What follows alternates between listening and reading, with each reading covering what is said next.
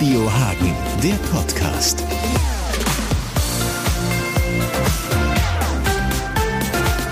Es ist erst knapp eine Woche her. Das schreckliche Erdbeben in der Türkei und Syrien. Stand jetzt sind mehr als 37.500 Menschen ums Leben gekommen. Die Zahl der Toten wird aber wahrscheinlich noch weiter steigen. Trotzdem gibt's aber auch viele, viele Menschen, die gerettet werden konnten aus den Trümmern. Und einer, der Menschen gerettet hat, ist der Hagener Bernd Krause. Hallo Bernd. Hallo Felix. Bernd, du bist seit zwei Jahren Mitglied der Katastrophenschutzorganisation AdFire. Was ist das für eine Organisation und was sind so Einsätze, die ihr macht?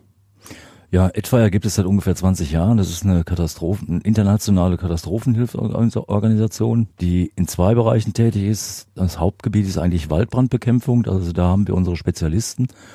Und die zweite Aufgabe ist seit vielen Jahren die Auslandshilfe in, nach Katastrophen und da insbesondere nach Erdbeben. Das heißt Verschütteltensuche, Menschen retten, und genau deshalb warst du auch wenige Stunden nach dem Erdbeben vor Ort, um da zu helfen. Und zwar im türkischen Karamanmaraş. Ich hoffe, ich habe das jetzt richtig ausgesprochen. Wie ist da die Situation vor Ort gewesen? Was waren deine Eindrücke? Was hast du da alles erlebt? Also auf der Anfahrt, sage ich mal, haben wir eigentlich schon mit größeren Zerstörungen und so weiter gerechnet, war aber nicht der Fall, sage ich mal. Wir waren ungefähr ja drei, vier Stunden Anfahrt nochmal von dem Flughafen aus, von Andana und in der Stadt, in der wir dann angekommen sind, die Bevölkerungszahl lag ungefähr bei 500, 600.000. Also auch eine relativ große Stadt, viele hohe Gebäude. Ähm, erstaunlicherweise standen noch viele Gebäude, aber wenn man näher dran kam, konnte man sehen, dass die noch stehenden Gebäude auch nicht mehr bewohnbar waren. Das heißt, die waren so, schon so stark angeschlagen, dass da mit Einsturzgefahr gerechnet werden musste. Also da werden sicherlich keine Menschen mehr einziehen. Mhm. Aber es gab auch schon da eingestürzte Gebäude wahrscheinlich, selbst wenn es nicht der Großteil war, oder? Doch, ich sag mal halb und halb, sag ich mal, so grob geschätzt. Ne? Ja. Und die waren dann komplett eingestürzt und die Trümmerlagen, die ich sonst so erlebt habe und die man auch aus Schulungen und Bildern kennt und so weiter, sahen dort ein bisschen anders aus. Man kennt es eigentlich so, dass Betongebäude zusammenstürzen, dass zwischen den einzelnen Betondecken sag mal, teilweise Freiräume von 20, 30, 40, 50 Zentimetern sind, wo auch noch eine Person liegen könnte. Aber da sah man auch viele Gebäude, die waren bis auf wenige Zentimeter, so dass man kaum noch eine Handbreite reinstecken konnte, sag ich mal, vom Abstand her. Und da war absolut nicht mehr mit Überleben zu rechnen. Wenn man das so sieht, was geht einem dann durch den Kopf? Ja, die alten Bilder und die neuen Bilder. Das heißt, ich habe schon einige Einsätze erlebt in diesen, dieser Sparte. Und ähm, ja, für mich war der Vorteil, dass es für mich keine um, ungewöhnlichen Bilder waren, sag ich mal. Das war für die jüngeren Kollegen, sag ich mal, da die, für die es der erste Einsatz war, ist es, glaube ich, ein bisschen belastender dann auch. Ne? Und ich sag mal, die Eindrücke, die Menschen, sag ich mal, die das überlebt haben und nicht verschüttet worden sind, die jetzt dort, die leben auf der Straße, so wie bei uns hier in Hagen, die Obdachlosen. Das heißt, die schlafen irgendwo auf dem Grünstreifen, das könnte jetzt hier unten an der Straße sein, da haben die sich einen Verschlag aufgebaut, haben sich eine Feuertonne, wenn besorgt, oder einfach nur so ein Lagerfeuer gemacht, um sich zu wärmen. Das waren ordentliche Minustemperaturen auch. Ne? Und das ist schon erdrückend, sag ich mal, ne, was man da so sieht. Ja. Was war dann eure Aufgabe vor Ort im Katastrophengebiet? Wie läuft so ein Rettungseinsatz ab? Du hast jetzt schon gesagt, ihr seid ganz, ganz schnell darunter geflogen, hattet drei, vier Stunden mit dem Bus noch zusätzliche Anreise. Dann kommt man an und was macht man dann? Das Ganze ist ja international gesteuert. Da kommen Hilfskräfte aus verschiedensten Ländern. Und erstmal die betroffenen Länder sind ja erstmal mit überfordert. Das sind hunderte von Hilfskräften, die da auftauchen innerhalb kürzester Zeit. Das muss koordiniert werden und so weiter. Wenn man aber sehr früh an dem Flughafen ist, dann muss man nach den Regularien erstmal auch noch eine andere Aufgabe übernehmen, und zwar dieses Registrieren der ankommenden Einsatzkräfte. Das war unsere erste Aufgabe, die wir gemacht haben. Da brauchen wir nur ein paar Leute für abstellen.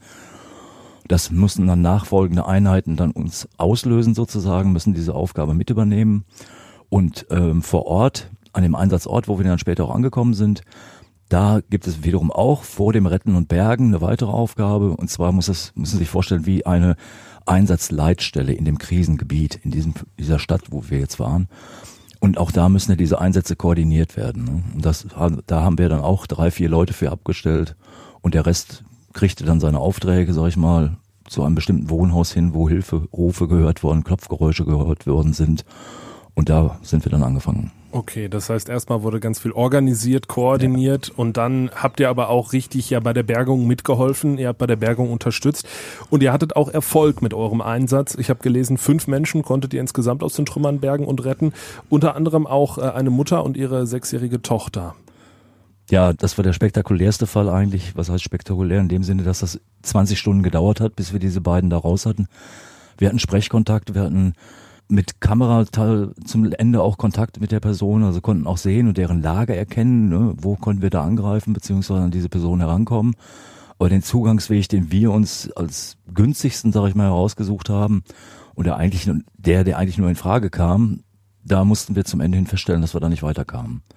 Das heißt, wir standen vor der Situation, entweder jetzt einen weiteren gefährlicheren Weg nehmen, das heißt die Trümmer von oben abtragen, oder vielleicht sogar den Einsatz an der Stelle abzubrechen. Ne? Das war für uns in den Köpfen, sage ich mal, das Schlimmste, was eigentlich passieren konnte, dass man Leben dort hat, aber man kommt nicht ran.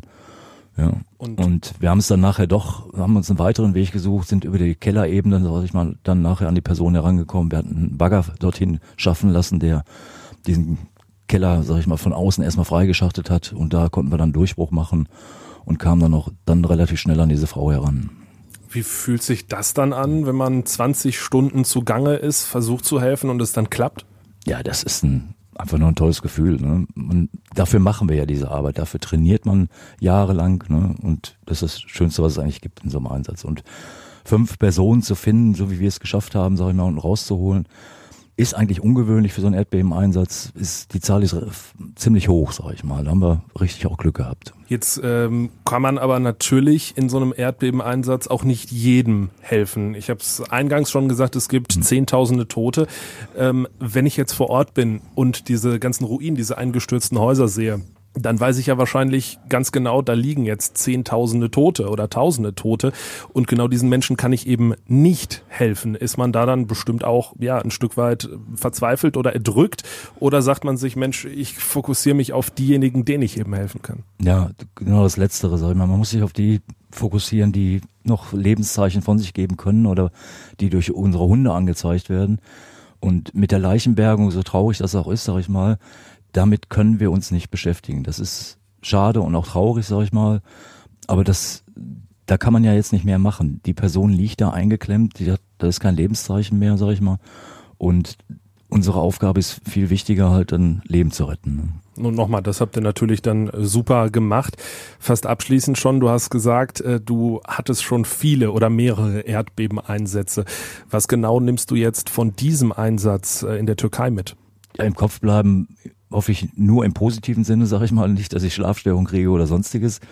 Ansonsten die gleichen Eindrücke und Erfahrungen wie aus den letzten Einsätzen auch. Ne? Hm. Beim nächsten Erdbeben, bei der nächsten Katastrophe bist du wahrscheinlich auch wieder unterwegs, ne? Ja, einsatzbereit muss man natürlich auch schauen. Wir haben jetzt auch müssen auch einiges Material noch neu beschaffen und wir haben dort unten jetzt einiges zurückgelassen und den türkischen Hilfskräften dort unten übergeben. Wir hatten noch eine zweite Suchkamera beispielsweise, die haben wir dort unten gelassen und haben gesagt, die ist dort jetzt wichtiger als bei uns irgendwo im Gerätelager. Und Zelte und sonstiges haben wir zum Teil auch da gelassen dann. Schlafsäcke haben wir den Leuten dagelassen, Werkzeuge und so weiter. Dann Dankeschön auf jeden Fall für deinen, auch für euren Einsatz. Ihr seid die Katastrophenschutzorganisation AdFire, auch das nochmal, ähm, soll nochmal erwähnt werden. Und ja.